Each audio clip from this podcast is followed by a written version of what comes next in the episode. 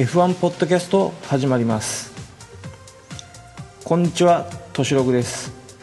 本日は先日終わった第6戦モナコグランプリのお話をしていきたいと思っていますが F1 も開幕して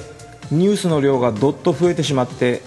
なかなかに紹介が追いつきませんので今日はちょっと趣向を変えてニュースの紹介をメインに据えて最後にモナコグランプリの初日の初日だけの内容をお話ししていきたいと思います。本編に行く前に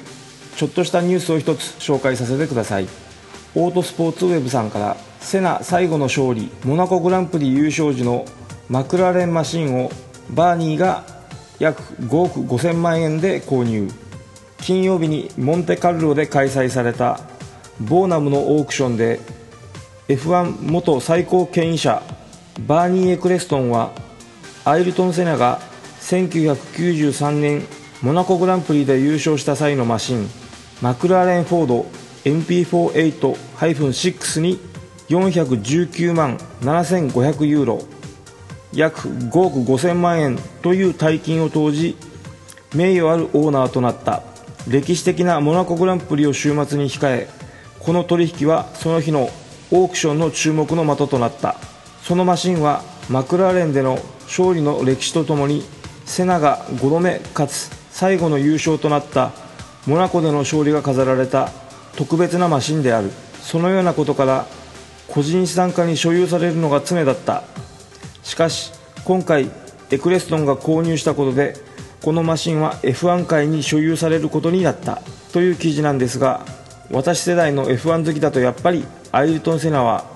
特別な響きを持つわけなのでこのマクラレン MP48 ってマシン名に懐かしさを感じたりするわけなんですがそれにしても今回のこのマシンの出品者は一体誰だったりするんですかね？やっぱりマクラレンチームなのでしょうか？この後にチームは財政難もあって出品していたなんて後追い記事が出ないことを祈りたいものです。それではオープニングはここまでに。本日も最後までよろしくお願いします。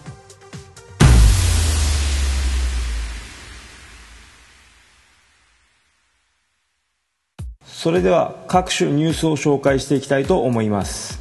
マクラーレンシャーシー部門トップを更迭化。技術チームを一新へ。マクラーレンは技術チームの再編に取り組んでおりすでにシャーシー部門責任者のティム・ゴスは役職を離れたと考えられている。ということでまあ去年まで散々マシンが遅いのはホンダの PU パワーユニットのせいだ。シャーシーはトップチームに劣るものではない。など強気な姿勢を崩すことがなかったマクラーレン陣営でしたが同じルノー製 PU パワーユニットを搭載しているレッドブルに大きく溝を開けられていることや相変わらずストレートスピードも最下位付近に沈むなどホンダ時代には覆い隠されていたチームの根本的な問題への対処を余儀なくされたということでしょうね。次はオートスポーツウェブさんからレッドブル F1 代表リカルドとの交渉期限を8月と定める。公認候補にも言及という記事でレッドブルレーシングは2019年に向けたダニエル・リカルドとの交渉期限を8月に定めることを決めたようだ。2018年末でレッドブルとの現在の契約が切れるリカルドは契約を延長するか他チームへ移籍するかを検討中だ。ということで少し古い記事になりますが現在の F1 パドックにおいては最大の関心事の一つでもあるとのことでご容赦いただきたいと思います。こちらのニュースに関しましてはフェラーリとの6月30日までの独占交渉権のやり取りをしたとの噂も流れましたがこれはリカルド本人より否定されています。また残留を強く望んでいるレッドブル側からはモナコグランプリ終わりまでの交渉期限が設定されたとの報道も上がりましたが最終的に記事のタイトル通り8月いっぱいの期限が設けられたようです。レッドブルチームとしても彼の意思を尊重しての最大限の配慮であるのではないでしょうかね。リカルドとしてもレッドブルの来年以降の PU パワーユニットの契約問題や他の2強チームの力関係を見据えるためにもギリギリまで粘りたいというところでしょうかね。さてお次は F1 ゲート .com さんからマイアミ2019年の F1 開催計画を承認。日本グランプリの継続に影響マイアミ市委員会は2019年から市街地コースで F1 グランプリ開催する計画を承認した。F1 の新オーナーであるリバティメディアは2017年に F1 の興行権を取得して以降アメリカでの F1 レース拡大を目指しておりマイアミグランプリはすでにオースティンで開催されている US グランプリに追加される形で第2のアメリカグランプリとして開催されるとみられています。マイアミ市委員会は5月10日会議を行い2019年から2028年までの10年間の F1 開催契約について全会一致で交渉を認めると合意した。ということでまだあくまでも市の委員会で交渉の開始を認められたというだけで開催が決定したわけではありませんが F1 開催に向けて名乗りを上げた形ということでしょうか。今年の F1 は2度目の最大開催数となる全21戦で行われており複数のチームからはこれが限界との声もある中 F1 工業主のリバティメディアは全25戦の開催を希望しているとも噂されています。他にもベトナムやオランダなど複数の都市が F1 開催を希望しているとの噂も上がっていることや現在開催しているホッケンハイムやスパ・フランコルシャン日本の鈴鹿などの契約は今年で満了することから今後の契約の成り行きに注目が集まります。次のニュースはレッドブルホンダ F1 とのエンジン交渉を継続。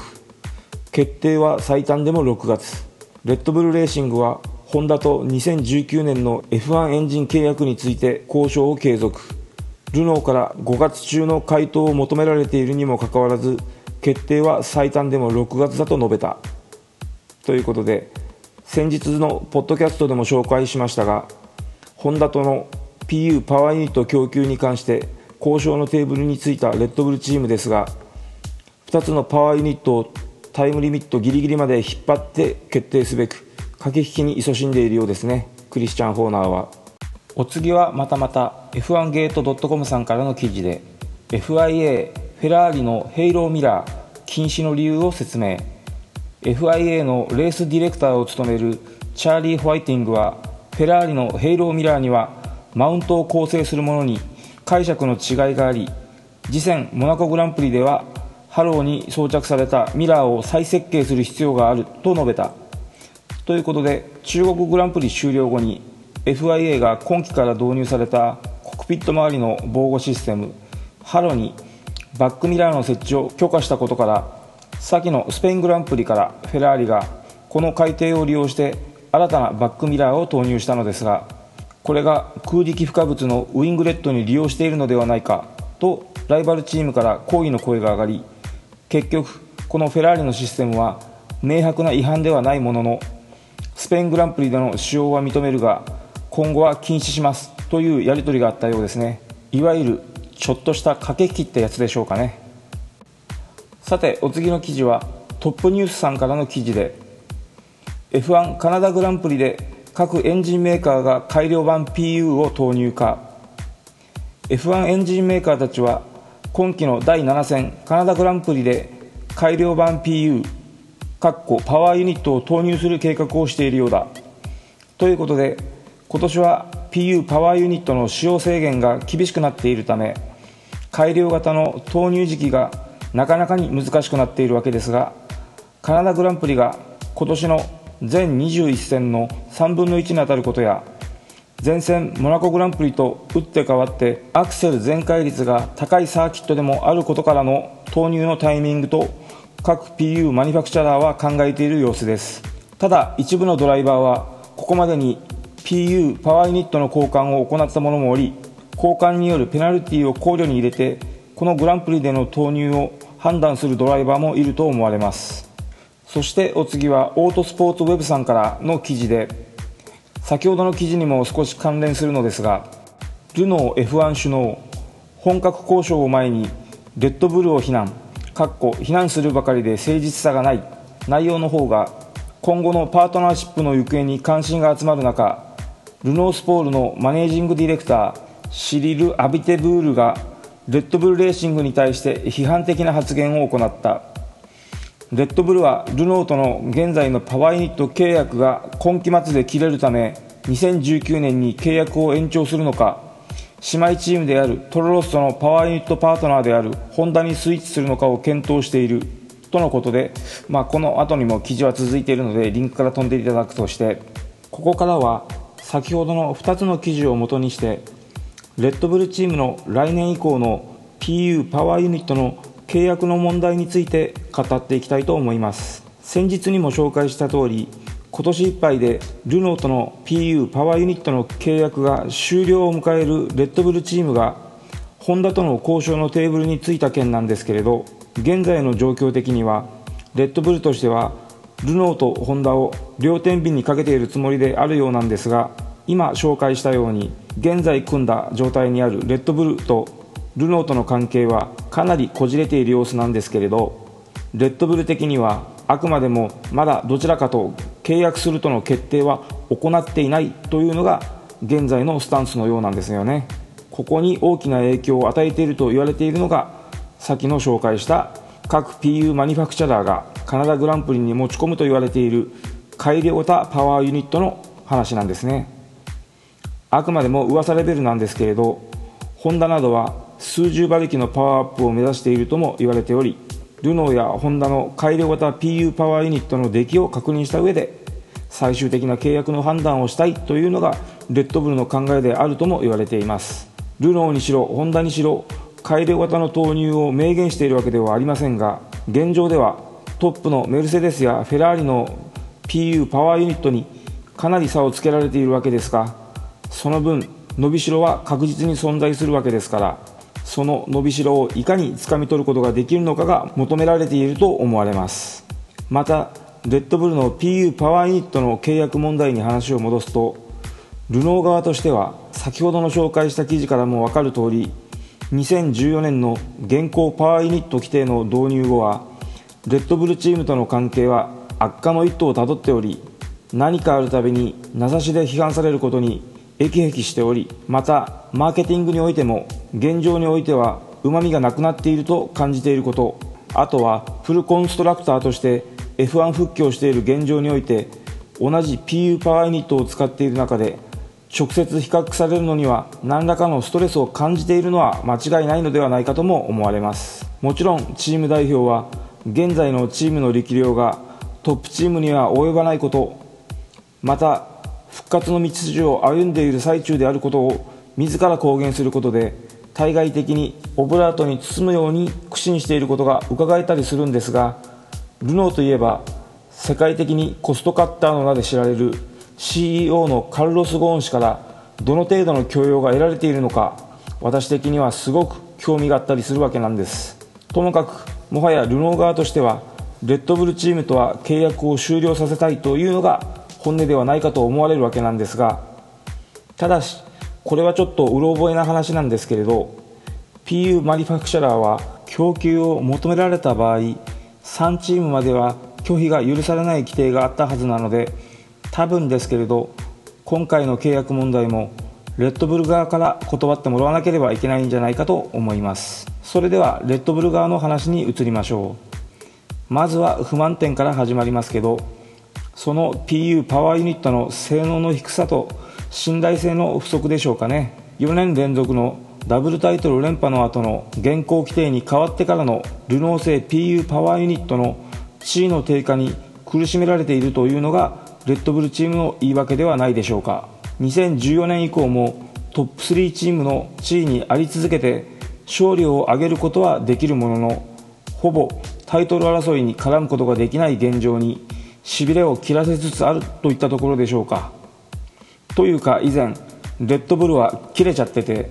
2015年終わりにルノーとの契約を破棄しているわけですからね。そんでもってまずはメルセデスに供給を依頼するも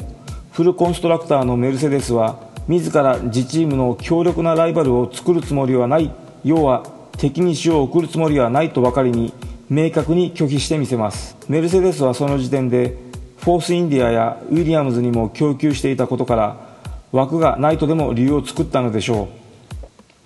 続いてフェラーリにも供給を依頼しますがこちらには前年の型落ちモデルなら供給してもよいというほぼ屈辱的な提案を受けたようです。要はメルセデスにしろフェラーリにしろエイドリアン・ニューイー擁するレッドブルのシャーシー開発能力にルノー製パワーユニットに勝る自分のところの PU パワーユニットを乗せた場合には自らが脅かされることが容易に想像できたのではないかとも言われています。結局チームの F1 撤退も噂される中でどちらともが折れるともなくの形で元さやに収まりましたがただしネーミングライツという形をとって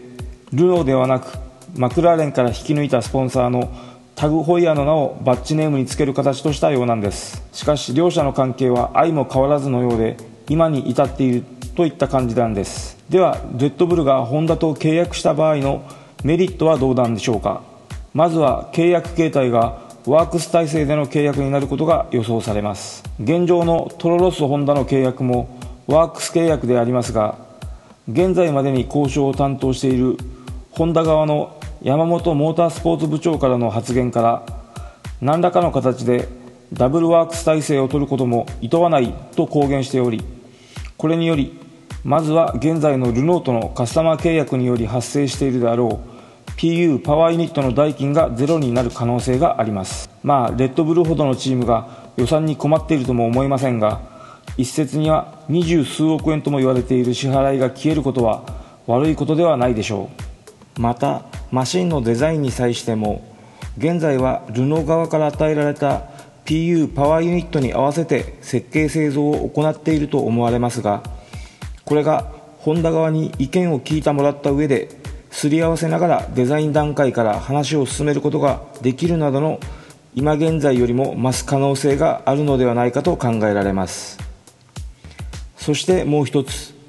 PU パワーユニットマニュファクチャラーの中でホンダは唯一自分のチームを持たないということです。これによりどんな利害の対立もなく自由にレースを戦えることを意味します。それでは反対のネガティブな面はどうなのか。まずは今現在の性能が対ルノー製 PU パワーユニットと比較してどの程度のものなのか。そしてこの先の性能の伸びしろ及び開発スケジュールがどうなっているのかというところでしょうか。レッドブルとしてはホンダのそこら辺に注目しているってところなんでしょうかね。マクラーレンとの提携している時のネガティブなイメージは残っていると思いますが姉妹チームのトロロッソ・ホンダが今シーズンに誕生したこともあってマクラーレン側から影響を受けていたマイナス面を排除したホンダ製 PU パワーユニットの性能をトロロッソを通してかなりダイレクトにデータを手に入れることが可能になったのではないかと予想されます。今現在はホンダから開示されたデータとトロロッソホンダからもたらされた情報をもとにルノー製 PU パワーユニットとの比較検証の最終段階にあるのではないかと考えられます。そして残る当事者がホンダ。2015年にマクラーレンとタッグを組んで第4期 F1 活動を再開したホンダでしたが優勝はおろか入賞もままならず完走もやっとの思いというような状態で1年目をスタート。まさに PU パワーユニット規定を学ぶ1年目だったと言ってよいのではないでしょうか。2年目も前年の進化型スペックの PU パワーユニットでシーズンに臨みますがこのマクラーレン側から提案されたとも言われる現状の PU パワーユニットには将来性がないと判断したホンダ側はマクラーレン側にも相談した上で実践で学び取った情報をもとにこれまでと全く違うレイアウトを含む新しいコンセプトの PU パワーユニットを2017年シーズンに投入すべく開発をスタートさせます。ちなみにこの最初の2年間を戦ったコンセプトの PU パワーユニットはメルセデスやフェラーリルノーなどの競合他社のどの PU パワーユニットとも似通ったところがないものだったとも言われておりそれがマクラーレン側から強く要望されたサイズゼロと呼ばれる空力コンセプトに強く影響されたものであったとも言われています。そして新たなコンセプトで採用された PU のレイアウトは現在タイトルを独占中のメルセデスの PU パワーユニットに近いものであるとも言われています。そのため新開発の PU パワーユニットとの継続性はかなり限定的であることが予想されます。マクラーレン及びホンダは2017年の開幕を前年終盤と同等の戦闘力を備えた新しいコンセプトの PU パワーユニットでスタートを切るつもりであったとも言われていますがシーズン開幕の4ヶ月余り前の時点で予想外の事態に陥ります。新コンセプトの PU パワーユニットの ICE つまり新開発の V6 ターボエンジンにトラブルが発生します。どうやら実験室での単気筒モデルつまり1つのピストンを動かす実験機器では成功していた機能が製品レベルの V6 ターボエンジンにおいては機能させることができないとのことのようです。これにより新型 PU パワーユニットの開発スケジュールは大きく後退を余儀なくされます。開幕前のプレシーズンテストでマクラーレン・ホンダが周回を重ねることもできなかったことから問題が一気に表面化します。この後のことについてはついこの間の去年のことの話ですので記憶に新しいとも言えるのでこれ以上は省略します。この後ホンダとマクラーレンはたもとを分かちトロロストとルノーをお互いに新たなパートナーに迎えて今シーズンの今を迎えているわけですがここからはホンダの未来の話に目を向けていきましょう。そうですね。まずは1つ目は現行の PU パワーユニット規定があと2年半余りの2020年をもって終了するという話から。巷では2021年以降の新しい規定の決定が間もなくという話題になっていますが今はその話は横に置いといてホンダとしてはこのままでは2015年に F1 復帰をしましたが現行の規定では大した成績を収めることなく終了を迎えることとなってしまうという焦りがあるのではないかと思われます。現行の PU パワーユニット規定と違って今回の2021年以降の規定に関してはそれなりに意見を述べることができる立場にいるわけですがそもそもの問題として現在のような成績を収め続けた中で本当に2021年以降の F1 参戦を取締役会などが承認してくれるのかというのが私の一つの疑問ですしもう一つこの現在の規定で勝てないまま過ごすことは対外的にもそしてホンダの技術者のプライドも大きく傷つけることになるとも考えられます。そして2つ目がそれらの問題を打破するピースとして浮上してくるのがやはりレッドブルチームとの契約を勝ち取るってことではないでしょうかね。名門のマクラーレンと離れた今年はこれまでのしがらみが取れたように活動ができているようにも見えますがやはりトロロストには悪いですが勝利に近いところにいるかといえばそれはやはりノーと言わざるを得ないでしょう。もろもろを考え合わせればやはり現状においてはレッドブルチームと組むのが一番のベストではないでしょうかね。そして3つ目が2チーム4台のマシンです。ホンダは復帰後常に1つのチームにしか PU パワーユニットを供給できておらず現在のテスト走行が厳しく規制されている中では2台のマシンから得られる走行データでは情報量が圧倒的に不足していると言ってよいでしょう。実際メルセデスやフェラーリルノーはともに3チーム6台のマシンを要しておりその差は歴然です。マクラーレン側からの意向を受けた最初の PU パワーユニットはコンセプトの失敗など回り道をしましたし去年から一新したコンセプトも最初のつまずきはありましたがその後は継続性を維持して今年も開発を続けて結果を出しつつありますがこれまでの5戦の中でもホンダ陣営からはようやく PU パワーユニットの使い方が分かったというようなニュアンスのコメントも出ており開発においてもセッティングにおいても情報量において後手に回っていると見て間違いないでしょう。仮にレッドブルチームと契約できた場合は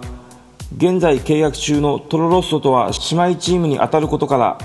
他の PU マニファクチャラーとは違って2チーム4台のマシン以上のデータの共有も可能ではないかとも考えられます。ただしネガティブな情報としてホンダ側の交渉の矢面に立ってレッドブルと契約を話し合っている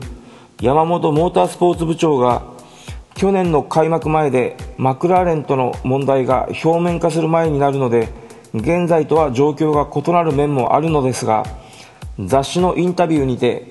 2チーム目に PU パワーニットを供給するとしたらどこなのかとの質問に際して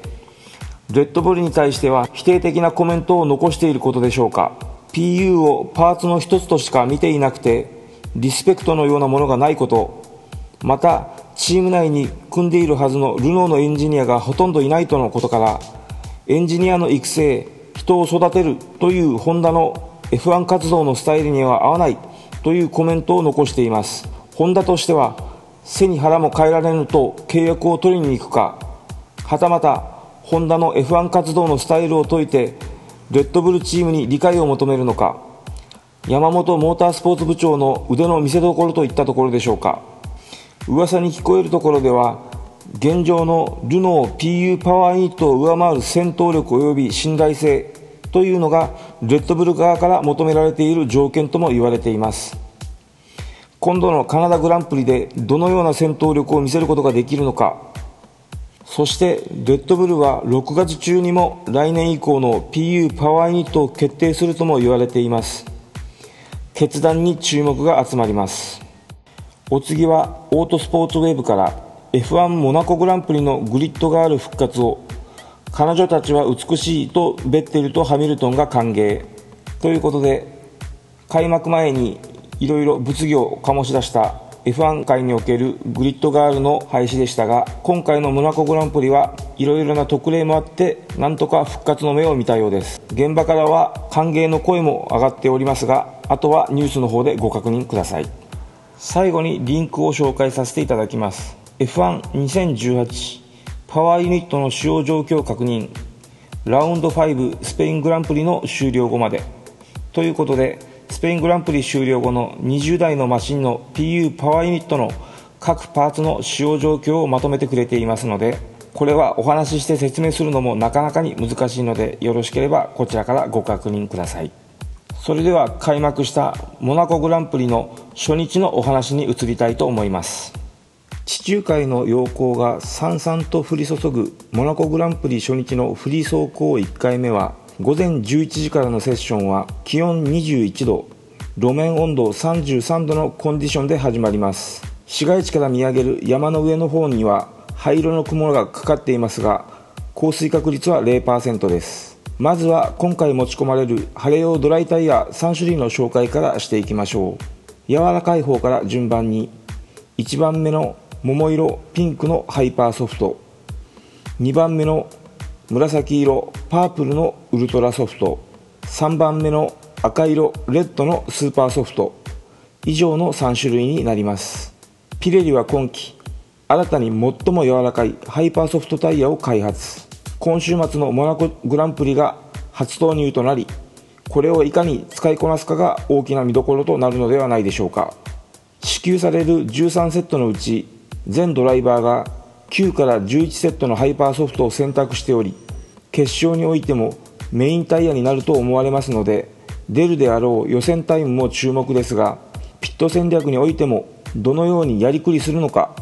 予選から目が離せないと思います。今回のモナコグランプリの注目の的の一つではないでしょうか。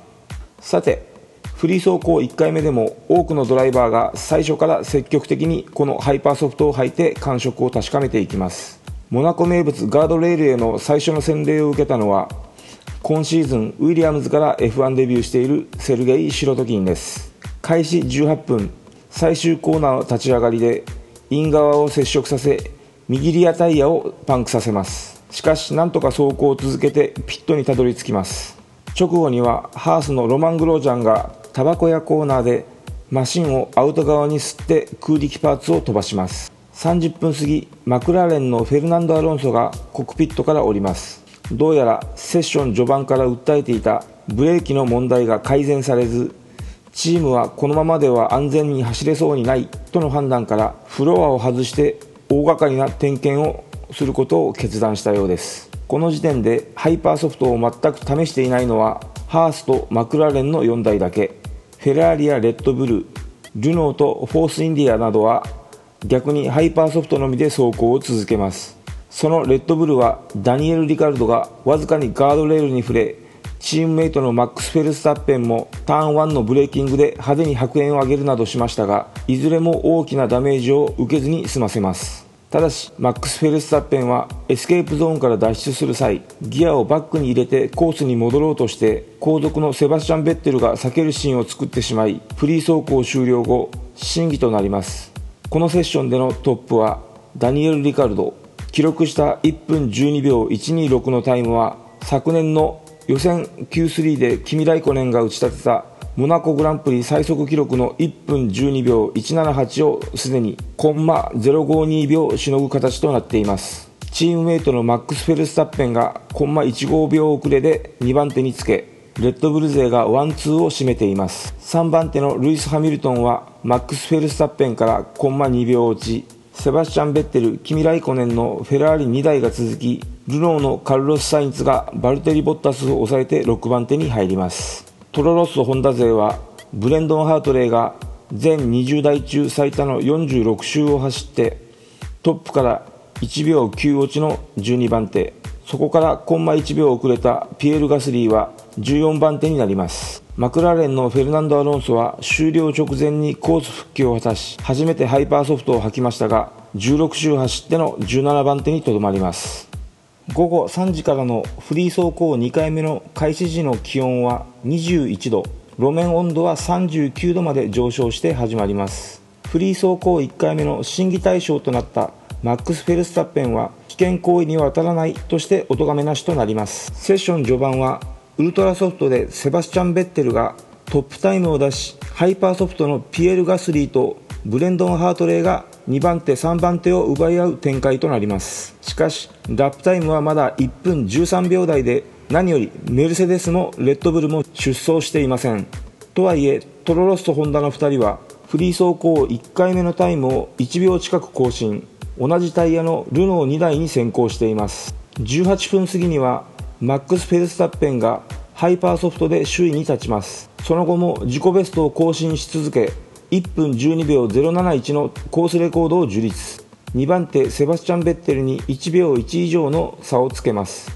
メルセデスはルイス・ハミルトンが最も硬いスーパーソフトを履いて6番バルテリ・ボッタスがウルトラソフトで3番手タイムを出しています。開始後24分赤旗が出てセッションが中断します。カジノからミラボーに向かう途中の横断歩道付近にある排水溝の蓋がめくれてしまったようです。40分過ぎにセッションが再開。トロロッソホンダのブレンドン・ハートレーからターン1で左フロントをヒットしたと無線が飛びますがそのままハイパーソフトでロングランを続けます。49分過ぎにはフェアモントヘアピンでロマン・グロージャンとマックス・フェルスタッペンが接触。グロージャンがフロントウイングに突っ込んできやがったというのがマックス・フェルスタッペンのコメントです。メルセデスの2台はその後ハイパーソフトの新品に履き替えますがマックス・フェルスタッペンとの差はコンマ5秒以上でルイス・ハミルトン4番手バルテリ・ボッタス6番手にとどまります。セッション残り30分はほとんどのマシンがハイパーソフトでのロングランに移行する中メルセデスの2台は再びルイス・ハミルトンはスーパーソフトバルテリ・ボッタスはウルトラソフトで周回を重ねます。フェラーリのキミ・ライコネンやフォースインディアの2台もウルトラソフトに履き替えます。終了20分前ダニエル・リカルドが中古タイヤで1分11秒841を叩き出し前人未到の1分11秒台に突入。トップに躍り出ます。こうしてこのセッションもリカルドフェルスタッペンのレッドブル勢がワンツーを占めベッテルハミルトンライコネンボッタスが続きます。中団勢トップはルノーのニコ・ヒルケンベルグマクラーレンのストフェル・バンドーンとフェルナンド・アロンソチームメイトのカルロス・サインツが僅差で迫りトップ10を形成します。11番手のブレンドン・ハートレーも10番手のカルロス・サインツからコンマ2秒差につけた一方チームメイトにコンマ2秒差をつけられたピエール・ガスリーは14番手に終わっています。ここまでどんなサーキットでも速さを見せていたハースはモナコ初日はケビン・マグヌッセン16番手ロマン・グロージャンが17番手に終わりました。初日のフリー走行では実戦初登場のハイパーソフトを最大公約数の11セット持ち込んだレッドブルなどはこのタイヤ以外は履かないでいや他の2種類のタイヤは1セットずつしか持たない以上履けないこともありハイパーソフトのみでセッティングを進めたのに対してランキングトップを走るメルセデス勢はウルトラソフトとスーパーソフトを2人のドライバーで分けてデータ取りするなどチーム間の動きが分かれています。メルセデスは柔らかいタイヤをうまく使いこなせないことや路面温度が高い時に失速することなどが今年のマシン特性として浮き彫りになりつつある中近年はずっとこのモナコグランプリやシンガポールグランプリのような低速サーキットで苦しむ姿を見せており今年も今のところ新投入のハイパーソフトの使用方法を模索しているように見受けられます。対してレッドブルチームは初日から完全にハイパーソフトを使いこなして見せているようです。残り1セットずつしか持たない2種類のタイヤは決勝でのタイヤの2種類使用義務の規定もあることから今後のフリー走行と予選でもほぼ使用することはなく決勝ではぶっつけ本番で使用する腹積もりだと思われます。フェラーリもハイパーソフトに手こずっている様子は見受けられませんがレッドブルのマシンには及ばないといったところのようですね。さてこのモナコグランプリの特殊性から中1日置いての土曜の予選以降の戦いはどうなるのか楽しみです。本日も最後までお付き合いいただきありがとうございました。モナコグランプリの土曜日以降の予選と決勝のお話に関してはなるべく早くこの後配信したいと思いますのでその時までお待ちください。こちらのポッドキャストでは Twitter のハッシュタグとしログシャープ #TOSHI ROG ハッシュタグとしログで意見を募集しておりますのでご意見ご感想ありましたらそちらからよろしくお願いいたします。それでは本日はこの辺で失礼いたします。